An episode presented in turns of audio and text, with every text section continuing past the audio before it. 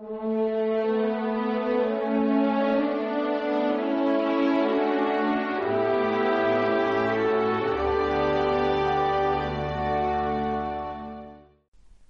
es el heredero. Venid, lo matamos.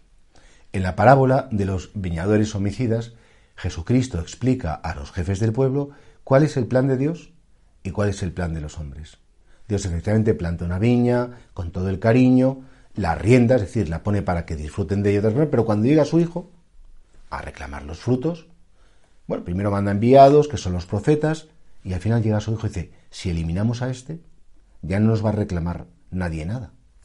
Es curioso como cuando Nietzsche en el siglo XIX, este filósofo alemán, dice, Dios ha muerto. Ha muerto Dios, lo hemos matado entre todos. ¿Por qué? Porque expresaba como un deseo de rebeldía de mucha gente que quiere eliminar a Dios de su vida. Y todavía vemos, por desgracia, cuánta gente en nuestra sociedad, en nuestra cultura, son agresivos contra la Iglesia.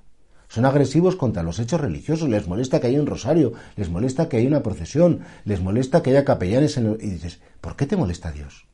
¿Por qué quieres matarlo? ¿Por qué quieres eliminarlo de su vida? Porque Dios es el que te recuerda la razón de tu vida.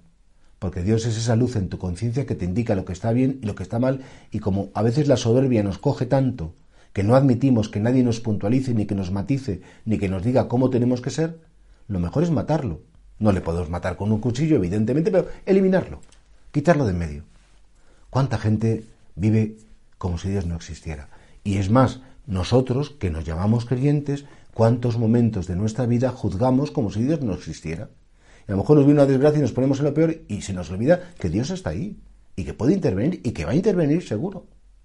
Pero esa gran tentación de la humanidad de apartar a Dios estuvo, está ahora en nuestro tiempo y siempre va a estar es consecuencia de la soberbia humana, es consecuencia de que Dios a veces me estorba. ¿Cuántos jóvenes que a lo mejor efectivamente van a catequesis, a sus cosas, pero luego a lo mejor llega el fin de semana, quieren irse de copas y dicen, ah, pues, ah, no, qué pesadilla, ahora no me tengo que acordar de que soy creyente?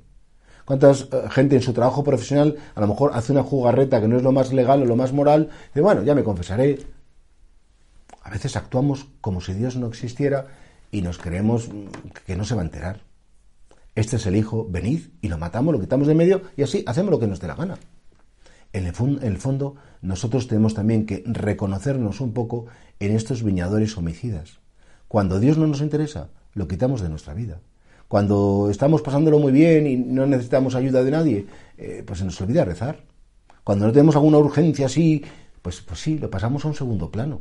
Y si tenemos que elegir entre Dios o algo entretenido y divertido, Curiosamente siempre cogemos lo entretenido y lo divertido y pasamos a Dios al plano de lo aburrido y de lo menos importante.